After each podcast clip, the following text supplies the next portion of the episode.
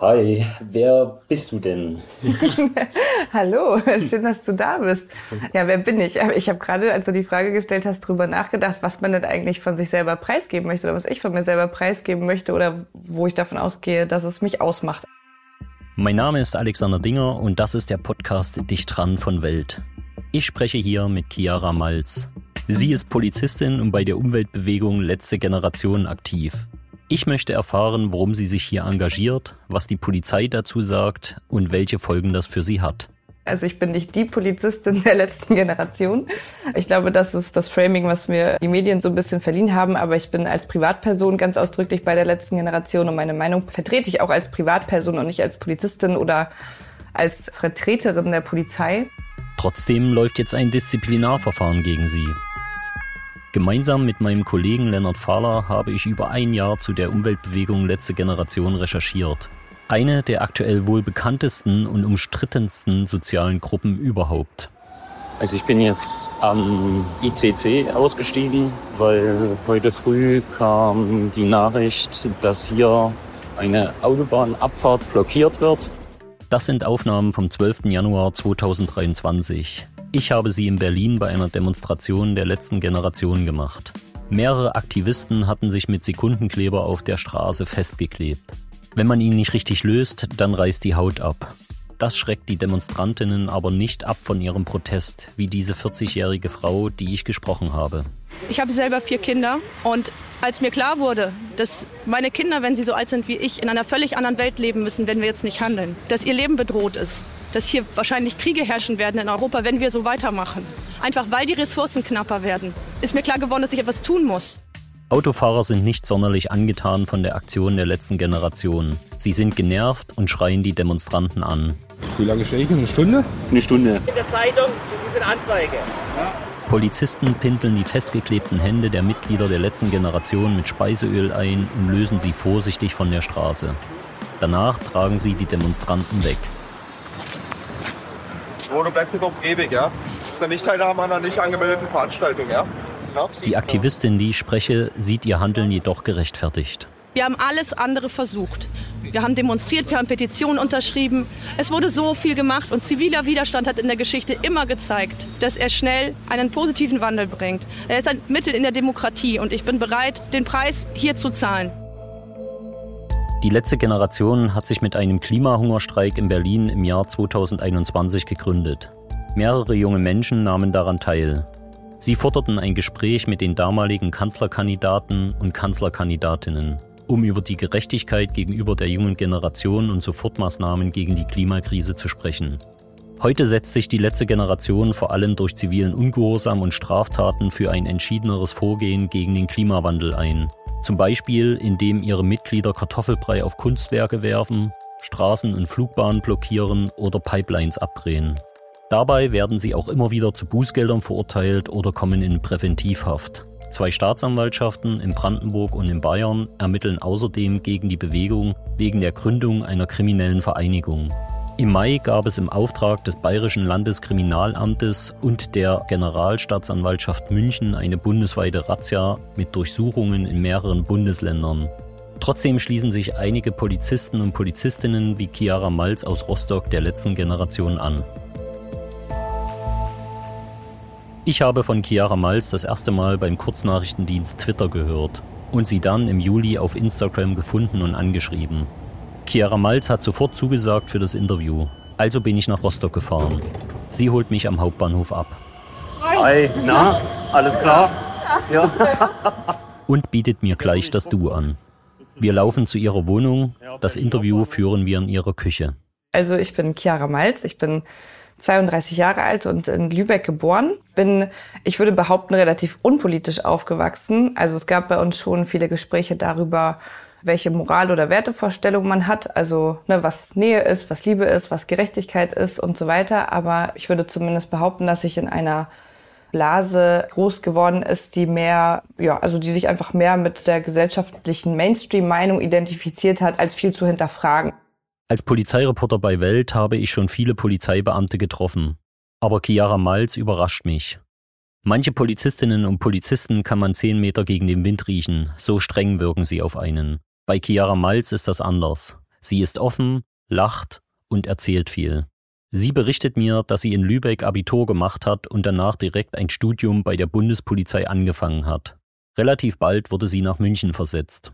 Mein Hintergrund oder meine Motivation zur Polizei zu gehen war, mich für Gerechtigkeit einzusetzen. Also das war in meiner Blase der Beruf, der identifiziert war mit Hüterin der Gerechtigkeit.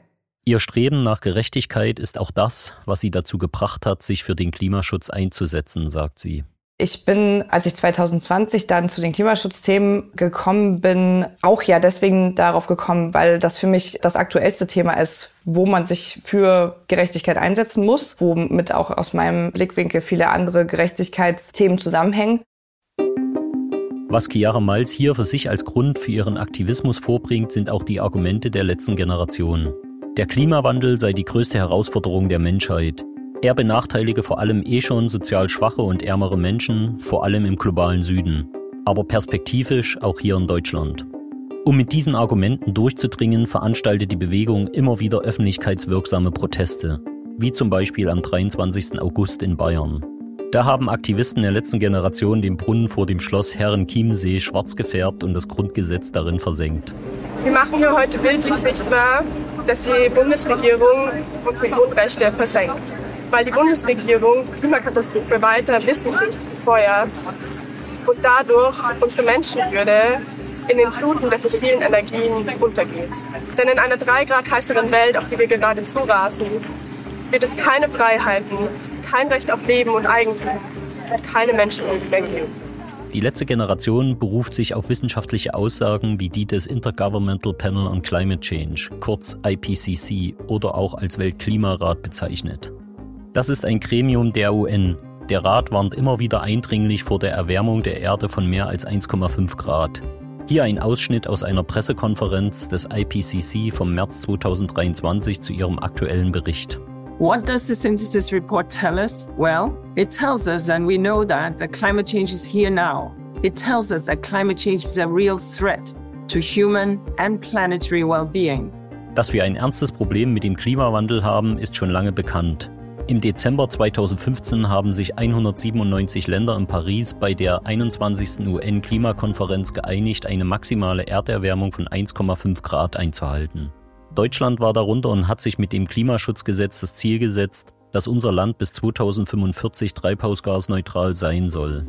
Die Bundesregierung betont, man habe viele Maßnahmen dafür schon umgesetzt. Das Deutschlandticket, die CO2-abhängige Lkw-Maut, Verfahrensbeschleunigung und Flächen für den Ausbau erneuerbarer Energien oder die Förderungen von energetischem Bauen und Sanieren. Der letzten Generation ist das aber viel zu wenig. Die Erderwärmung und der Klimawandel werden so nicht genügend aufgehalten. Hier ist Theodor Schnarr, einer der Sprecher der Bewegung Ende Juli bei Markus Lanz. 9-Euro-Ticket und 100 und das Tempolimit von 100 auf deutschen Autobahnen. Das waren Forderungen, wo ganz klar war, das sind erste Sicherheitsmaßnahmen. Also wir müssen ja runter vom CO2. Und das wären eben erste, erste Ansätze gewesen. Ja, wir gesagt haben, okay, und dann die Bundesregierung hat die nicht umgesetzt, war, war dazu nicht in der Lage. Und dann haben wir gesagt, okay, was sich daraus ergibt, nicht mal diese einfachsten Sachen für ein Tempolimit 100, das kostet uns nicht mal was wirklich. Nicht mal das schafft sie. Neben dem 9-Euro-Ticket und einem Tempolimit von 100 km/h auf Autobahnen will die letzte Generation, dass die Bundesregierung einen Gesellschaftsrat einsetzt. Der solle erarbeiten, wie Deutschland die Nutzung von fossilen Rohstoffen bis 2030 auf sozial gerechte Weise beendet. Geht es nach den Aktivisten, sind die vom Gesellschaftsrat erarbeiteten Maßnahmen dann bindend für die Bundesregierung. Das ist eine sehr umstrittene Idee, denn die Mitglieder eines solchen Rates sind ja nicht demokratisch gewählt. Darüber habe ich auch mit Chiara Malz gesprochen. Chiara Malz meint, es brauche den Gesellschaftsrat. Der ja nicht nur mit 160 Menschen zusammenhängt, die gelost werden, um Probleme auszugleichen, wie das Lobbyismus aktuell noch mehr Gewicht hat als Wissenschaft oder dass wir ein partizipatives Instrument brauchen, um wegzukommen von diesem, es geht nicht nur um Politik, sondern auch darum, wer die nächsten wählenden Stimmen kassiert sondern auch die Gesamtgesellschaft da, dazu aufzufordern, genauso mitzufiebern bei den Überlegungen oder den Entscheidungen des Gesellschaftsrates zum Thema Klimaschutz, wie man das sonst eben um 20.15 Uhr bei Germany's Next Topmodel macht oder so. Also die Ideen dahinter, die sind ja durchaus motivierend. Chiara Malz ist außerdem überzeugt, dass die Proteste der letzten Generation richtig und wichtig sind, um Gesellschaft und Politik aufzurütteln. Seit ich bei der letzten Generation bin, habe ich Dinge in einem Ausmaß geschafft, die ich sonst, glaube ich, in einem ganzen mhm. Leben nicht erreicht hätte. Mhm. Menschen, die sich seit Jahren versuchen, über diese zur Verfügung stehenden Wege für den Klimaschutz einzusetzen, jetzt zu kriminalisieren, ja schon, und zu sagen, dass die Protestform nicht dazu beiträgt, der Problemlösung näher zu kommen. Weil immerhin das ist nachgewiesen, sind wir ja jetzt an dem Punkt, wo ich hier mit dir sitzen kann und in dieses Mikrofon rein sagen kann, unser größtes Problem ist die Klimakatastrophe. Damit sollten wir uns alle auseinandersetzen und nicht mit der Frage, ob diejenigen, die das seit Jahren machen, jetzt das mit Recht machen oder nicht, sich auf die Straße zu setzen. Das wird außerdem nicht willkürlich gemacht, sondern geplant. Das Ziel fest im Auge, die Gesellschaft zu informieren und die Politik zur Umsetzung von Klimaschutzmaßnahmen zu bewegen. Also der Movement Action Plan, das ist eine wissenschaftliche Studie dazu, wie solche Transformationsbewegungen funktionieren. Und wenn man sich ein bisschen auseinandersetzt, dann kommt man zu dem Ergebnis, dass es schon durchaus logisch ist, weil es braucht ja tatsächlich erst die Aufmerksamkeit, um dann zum Problem zu kommen. Da herrscht ein reger Austausch darüber, was Erfolg hat, was nicht Erfolg hat, welche Strukturen besonders gut funktionieren, welche Aktionen gut funktionieren und so weiter. Also in sämtlichen Bereichen, was so eine Klimagerechtigkeitsbewegung ausmacht. Sie betont dabei, sie klebe sich nirgendwo fest, sondern sei bei der letzten Generation bei der Arbeitsgruppe Polizeivernetzung aktiv. Die letzte Generation, die ist ja nicht nur gemacht aus Protest oder die definiert sich ja auch nicht nur über den Protest, sondern gerade auch durch diese Informations- und Vernetzungsarbeit, die auf dieser Aufmerksamkeit aufbaut.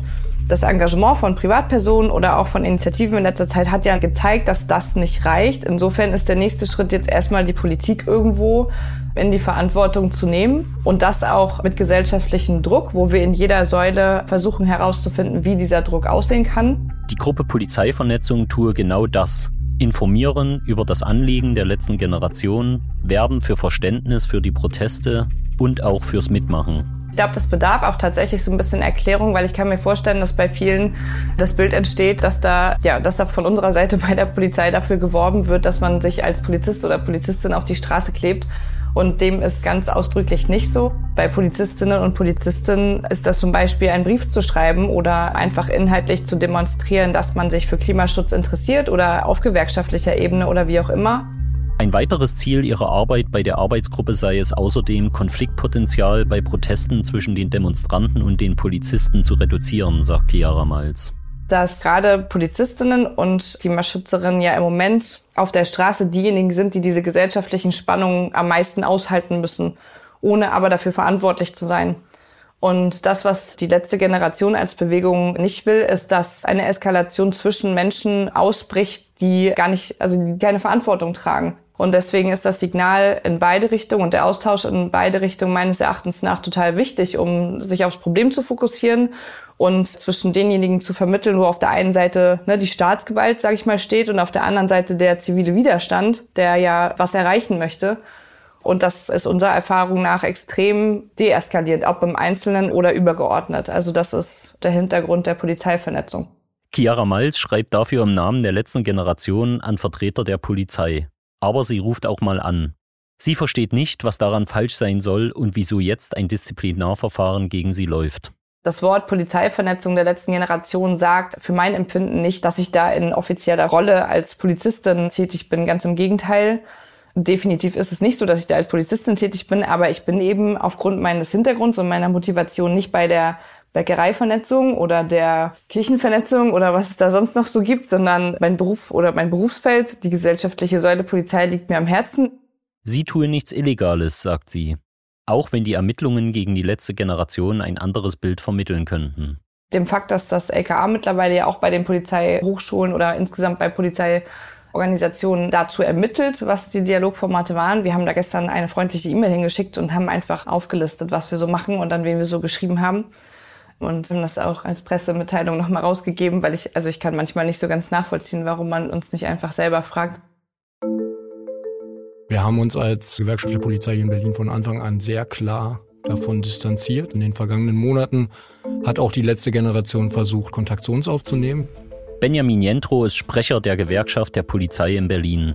So ein Gespräch kann auch nicht auf Augenhöhe funktionieren, weil wir als Interessenvertretung für die, die die Demokratie hier hochhalten und auf der anderen Seite Leute, die die Demokratie angreifen wollen, weil sie einfach demokratische Institutionen nicht ernst nehmen und letztlich auch untergraben wollen, Ein Beispiel ist für Benjamin Jentro die Idee des Gesellschaftsrates der letzten Generation. Er habe mit Aktivisten darüber diskutiert, sagt er. Und wenn man dann so eine Antwort bekommt wie, na, was ist denn, wenn die 160 aber eine ganz andere Richtung haben? Na, dann müssen wir neu losen. So, das finde ich auch eine undemokratische Antwort. Und das ist eine elitäre Diskussion. Also wir wissen ganz genau, wer sich dann in so einem 160er Gesellschaftsrat wiederfinden wird. Das heißt, sie wollen hier Politik spielen, Politik auch beeinflussen. Dafür gäbe es in der Bundesrepublik jedoch einen klar geregelten Prozess. Wolle man etwas verändern, lasse man sich aufstellen bei einer Wahl und kämpfe dann um Mehrheiten. Das tue die letzte Generation aber nicht. Sie postuliere ein Ziel und rechtfertige damit ihren Protest. Die letzte Generation versucht ja immer zu sagen, na ja, aber Klimawandel betrifft uns alle und die Welt läuft vor den Baum. Und letzte Generation hat ja auch immer wieder geschildert, die Bundesregierung bricht die Verfassung. So, das entscheidet in Deutschland ein Bundesverfassungsgericht. Außerdem begehe die letzte Generation Straftaten. Wir reden über Sachbeschädigung, wir reden über Nötigung, ja, wir reden über gefährliche Eingriffe in den Straßenverkehr und wir reden vielleicht auch über Widerstände gegen Polizeivollzugsstellen. Das sind Straftaten in unserem Land. Von so einer Gruppe müsse man sich als Polizist oder Polizistin distanzieren. Aus unserer Sicht ist eine Zusammenarbeit mit dieser Organisation, die für uns als Berliner nach wie vor alle Charakteristika einer kriminellen Organisation, einer hierarchisch strukturierten kriminellen Organisation dann letztlich auch erfüllt. Da kann es keine Zusammenarbeit geben, weil sie konträr zu allem steht, für was die Gewerkschaft der Polizei steht. In Berlin stellte eine rechtliche Prüfung im Auftrag der Justizsenatorin vor kurzem fest, die letzte Generation sei keine kriminelle Vereinigung. Für Benjamin Jentro ist das aber falsch. Wir sehen die Charakteristika erfüllt. Das dürfen wir als Gewerkschaft der Polizei auch tun. Ja, wir sind keine Behörde. Wir können das auch so benennen. Ja, wir wissen gar nicht mehr, wer gehört eigentlich noch dazu. Und damit schaffe ich auch einen Nährboden, dass da Leute irgendwann zu extremistischeren Handlungen greifen. Die letzte Generation hat immer wieder hochrangige Polizeibeamte zum Gespräch gebeten und auch getroffen und ist an ihre Studierenden an der Hochschule der Polizei herangetreten, um dort Diskussionsrunden zu veranstalten. Zum Teil erschienen dort internen Protokollen zufolge mehr als 900 Studenten. Das sind noch nicht mal fertige Polizistinnen und Polizisten, die wissen vielleicht auch noch gar nicht, worauf muss ich achten. Das ist hochgefährlich, deswegen können wir nur davor warnen, wenn Hochschulen und gerade auch Polizeibehörden das unterstützen eine Polizistin oder ein Polizist verpflichte sich der politischen Neutralität und auch den Anweisungen seiner Dienstherren zu folgen, betont Benjamin Jentro. Und das ist am Ende das jeweilige Land oder der Bund. Ich habe eine Wohlverhaltenspflicht und die gilt nicht nur für im Dienst, sondern die gilt auch für außerhalb des Dienstes. Und die Kollegin der Bundespolizei, die sich da auch medial ja geäußert hat, die impliziert, dass die Polizei das unterstützt. Und das ist zum einen schon mal hochgefährlich. Das heißt, es lässt auch Zweifel an der Neutralitätspflicht der Polizei aufkommen. Deshalb brauche es ein Disziplinarverfahren gegen Polizistinnen wie Chiara Malz. Also ich glaube, es wäre übermenschlich, wenn ich jetzt sagen würde, es hätte mich gar nicht getroffen. Also klar, hat mich getroffen, zumal ich ja auch aus der Presse davon erfahren habe und nicht so persönlich im Rahmen von diesem Schreiben selbst. Sagt sie mir, als ich sie nach dem Verfahren gegen sie frage. Für sie sei es wichtig klarzustellen, sie handle bei der letzten Generation immer als Privatperson. Und was, glaube ich, auch einfach schwierig ist, ist diese Differenzierung in diesem Fall, weil meine persönliche Motivation, sowohl was meinen Beruf als auch mein Engagement angeht, das ist, glaube ich, für den einen oder die andere schwer auseinanderzuhalten. Sie halte sich aus illegalen Aktionen komplett raus. Aber sie findet auch, ziviler Widerstand ist wichtig. Auch da würde ich gerne differenzieren zwischen meiner privaten Meinung zu der Wirksamkeit von zivilem Widerstand die ich sehr schätze und die auch anhand der Geschichte, glaube ich, zu schätzen ist, weil viele Demokratien, die es heute gibt, gar nicht existieren würden, wenn wir nicht die Möglichkeit des zivilen Widerstandes hätten, um bestehende Regelungen auf den Prüfstand zu stellen. Also ob das Frauenwahlrecht ist oder Menschenrechte insgesamt oder so. Und auf der anderen Seite steht aber außer Frage, dass ich dem Neutralitätsprinzip in meiner Rolle als Polizistin nicht widersprechen würde oder da also auch keinen Verstoß aktiv herbeiführen würde. Ich persönlich kann die Motivation von Chiara Malz nachvollziehen, als junge Frau angesichts des anstehenden Klimawandels handeln zu wollen. Und natürlich muss es einer Polizistin auch generell erlaubt sein, in ihrer privaten Zeit politisch tätig zu sein, solange sie legal handelt. Das beansprucht Chiara Malz für sich. Trotzdem ist es ein Fakt, dass die letzte Generation auch Ordnungswidrigkeiten und Straftaten begeht. Und Chiara Malz durch ihr Engagement das möglicherweise mindestens indirekt unterstützt. Im Interview hat sie die Proteste ausdrücklich gut geheißen, mit einem für mich sehr nachvollziehbaren Grund. das, was uns bevorsteht, also mit Wasserknappheit und Ressourcenknappheit und sowas, ist, was uns auf jeden Fall bevorsteht. Es wird früher oder später kommen. Und ich glaube, dass kein Schritt, den man jetzt in diese Richtung macht, zu früh ist. Chiara Malz hat einen Punkt, wenn sie sagt, dass ziviler Ungehorsam hier sehr wichtig sein kann. Die letzte Generation betont, dass wichtige Veränderungen für mehr Gerechtigkeit wie das Frauenwahlrecht auch erstmal auf Widerstand in der Gesellschaft gestoßen sind. Rückblickend werden Proteste dann oft anders beurteilt und die Demonstranten als Vorreiter begriffen und nicht als Straftäter. Ich glaube, wir befinden uns ja in einer gesellschaftlichen Situation, wo wir weit weg von irgendeiner Problemdiskussion sind. Und eine Bewegung, mit der ich mich nicht identifizieren könnte, wäre eine, die in Anführungszeichen nur meckert, aber keine Lösung hervorbringt oder keine Brücken baut weil auch diese gesellschaftliche Spaltung, die man gerade beobachten kann, die ist für mich ganz menschlich. Also in Zeiten von irgendeiner Unsicherheit oder wo man vielleicht auch Angst um Orientierung oder sowas hat, braucht es Menschen, die genau irgendwo zwischen diesen Blasen oder zwischen den Fronten vermitteln und wieder zu diesem eigentlichen Problem zurückführen. Wie das Engagement von Personen wie Chiara Malz für die letzte Generation in der Zukunft beurteilt wird, was an Protesten für einen besseren Umgang mit dem Klimawandel gerechtfertigt ist und was eine Polizistin in ihrer Privatzeit tun darf und was nicht, ist abzuwarten.